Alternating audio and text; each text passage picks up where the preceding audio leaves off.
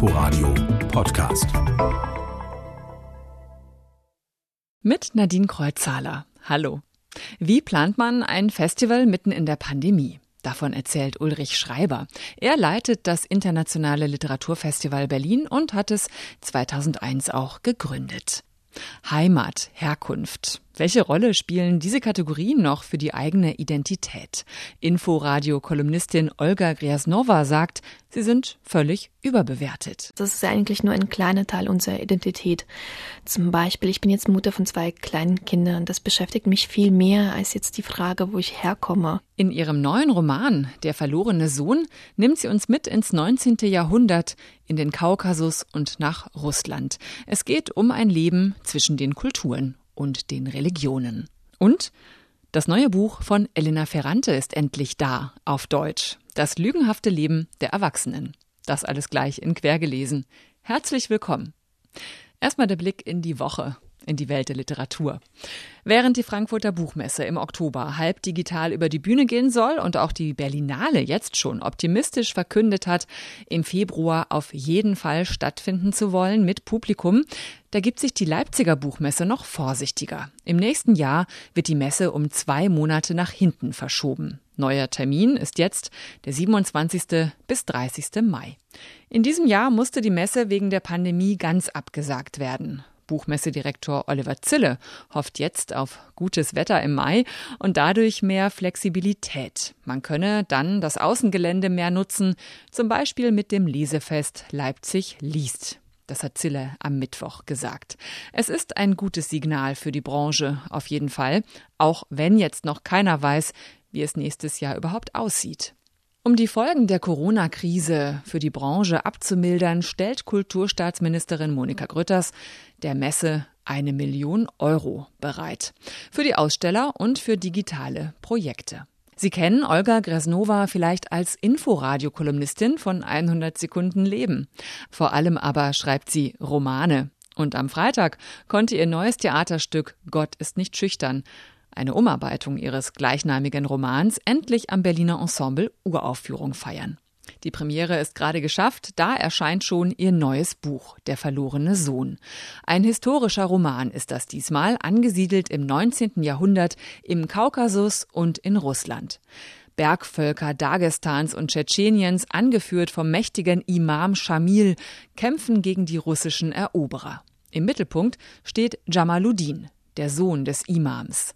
Als er neun Jahre alt ist, wird er von den Russen als Geisel an den Hof des Zaren gebracht. Dort bekommt er die beste Ausbildung, verkehrt am Hof, tanzt auf Bällen und freundet sich mit Russen an.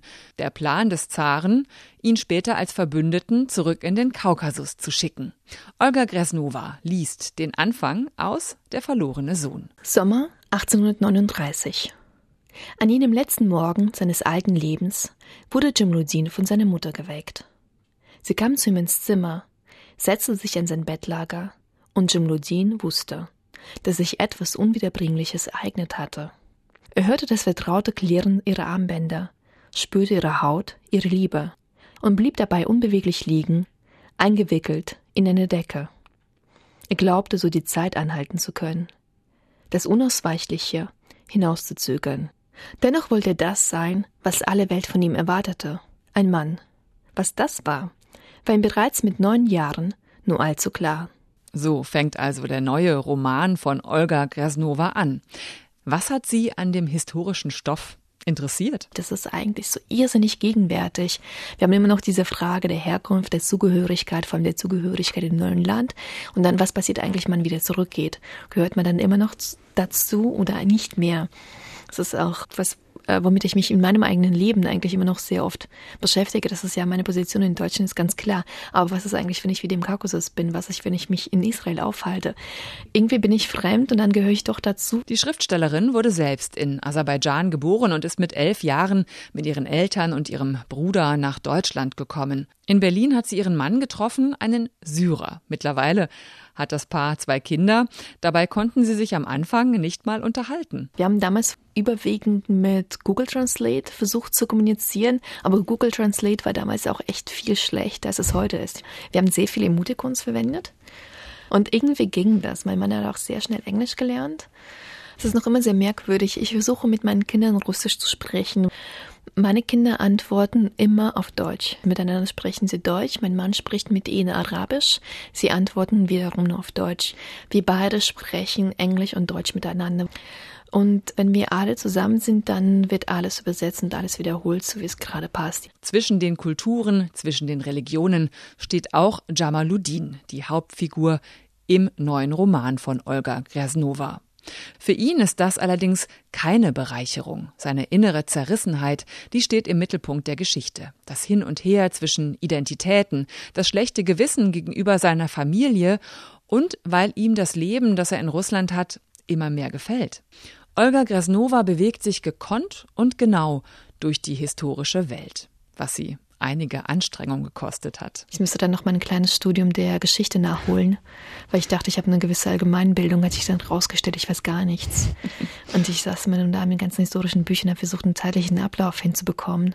Und das wurde irgendwann mal auch so eine Manie. Zum Beispiel, ich habe einen Monat dafür gebraucht, um rauszufinden, an welche Kadettenanstalt Jamaluddin der Protagonist zuerst war. Es gab zwei, die fast genauso hießen.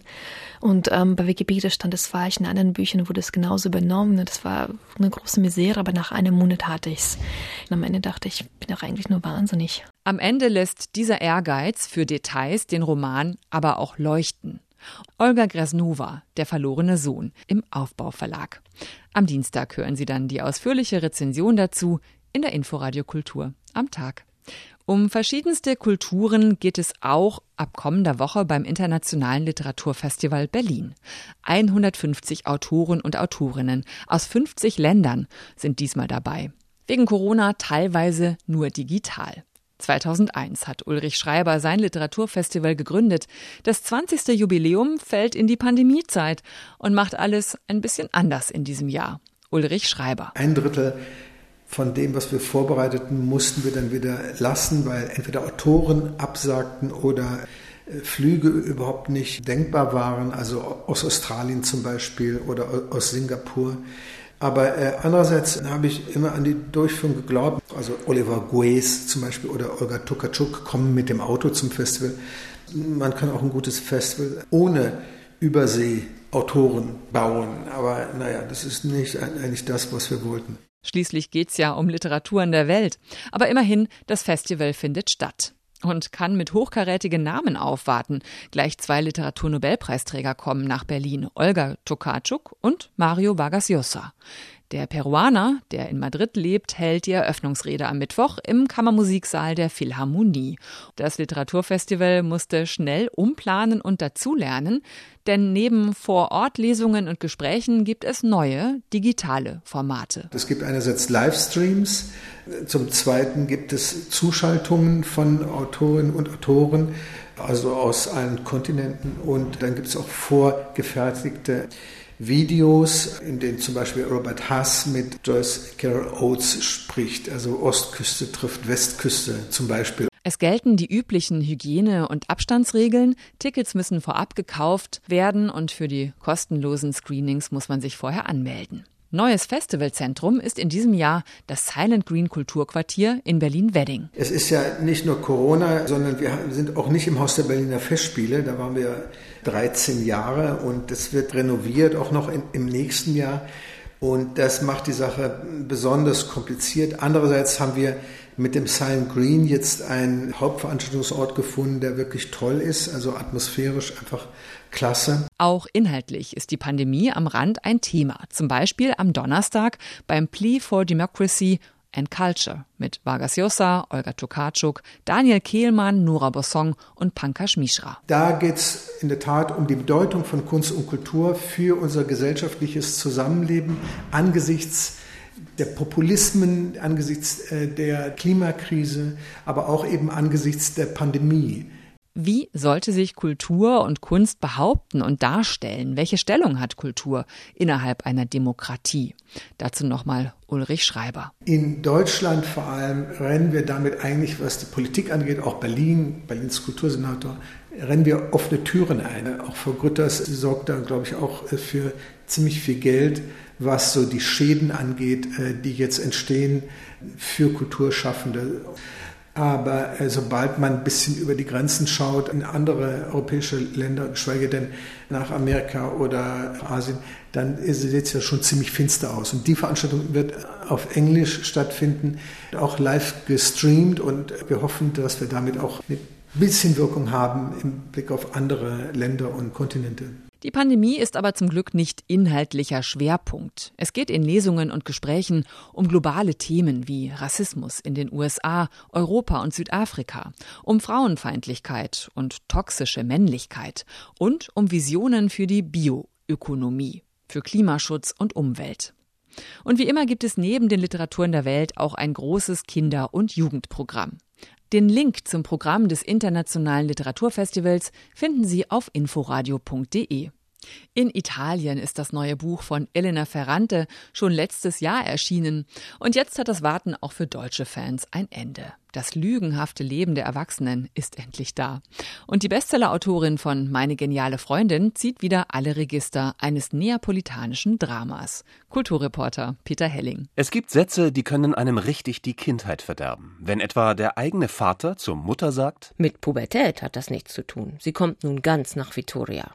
So erfuhr ich mit zwölf Jahren aus dem Munde meines Vaters, der sich bemühte, leise zu sprechen, dass ich nun wie seine Schwester wurde. Giovanna ist am Boden zerstört, denn Tante Vittoria ist sowas wie der Gott sei bei uns der Familie, unsichtbar, unberührbar. Eine schlimme Person, über die und mit der man nicht spricht. Neugierig, wie die junge Giovanna ist, will sie natürlich Vittoria kennenlernen und reist dafür aus den luftigen Höhen des wohlhabenden Neapel nach ganz unten, hinein in die Armenviertel. Die Tür ging auf, eine ganz in hellblau gekleidete, hochgewachsene Frau erschien, die dichte Mähne pechschwarze Haare im Nacken zusammengebunden, dünn wie eine gesalzene Sardelle und trotzdem mit breiten Schultern und großem Busen. Sie hielt eine brennende Zigarette zwischen den Fingern, hustete, sagte zwischen Italienisch und Dialekt schwankend was ist denn? Ist dir schlecht? Musst du pissen? So beginnt die Expedition durch die Pubertät eines jungen Mädchens, hinein in die 90er Jahre, erzählt aus der Ich-Perspektive Giovannas. Tante Vittoria entpuppt sich, man ahnt es gleich, als energiegeladene, derbe Frau, als launische Sophia Loren der Vorstädte, die der verwöhnten Giovanna erstmal einen Orangensaft presst. Außerdem ist Vittoria eine Frau, die ohne Scham über Sex spricht. Und Sex, oder besser die unerfüllte Sehnsucht danach, durchzieht den neuen Roman Elena Ferrantes wie ein roter Faden. Vielmehr, der ganze Roman gleicht einem roten Fadenknäuel. Giovannas Tante und ihr Bruder hassen sich zutiefst. Er soll mal ihre große Liebe zerstört haben. Ihr Vater, ein studierter Mann, ein Schnösel und Kontrollfreak, hat es aus der Zona Industriale Neapels nach ganz oben geschafft. Verachtung, Eifersucht. Die 13-jährige Giovanna stößt in ein Wespennest und nimmt einen Ratschlag ihrer verführerischen Tante mit. Schau genau hin. Da sieht sie, was sie nie sehen wollte. Die Ehe ihrer Eltern liegt in Trümmern. Ich lag auf dem Boden und deutlicher als ihre Gesichter sah ich ihre Beine, ihre Füße. Mariano hatte seine unter dem Tisch lang ausgestreckt, sprach mit meinem Vater und hielt währenddessen einen Fuß meiner Mutter zwischen seinen Füßen. Ferrante tritt den Beweis an. Kinder sehen alles. In Giovanna erwacht die körperliche Lust. Und dann, es ist der große Wendepunkt in dieser Coming-of-Age-Geschichte, erlebt Giovanna in Vittorias Gemeindekirche, wie ein junger Charismatiker einen Vortrag hält. Roberto, der bärtige 25-jährige Intellektuelle mit den hellblauen Augen, ich wusste, dass sich nun alles in meinem Leben änderte, dass ich ihn wollte. Der Roman liest sich wie der Besuch einer randvoll besetzten Trattoria. Da wird geschrien, gelacht, diskutiert, gestikuliert. Überall ist Drama und manchmal Dramolett. Ganz schön aus der Zeit gefallen sind die Geschlechterrollen des Romans.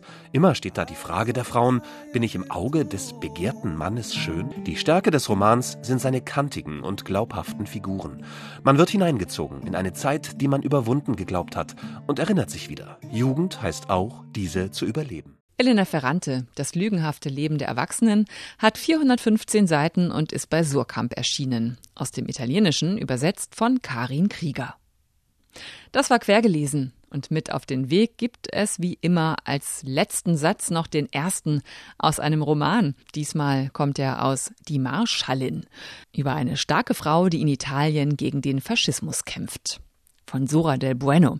Und die ist beim Internationalen Literaturfestival zu Gast nächste Woche am Donnerstag um 19.30 Uhr im Silent Green. Vergiss nicht, Du trägst ihren Namen, hatte Tante Mila gewarnt. Ich bin Nadine Kreuzhaler. Einen schönen Sonntag wünsche ich. Inforadio Podcast.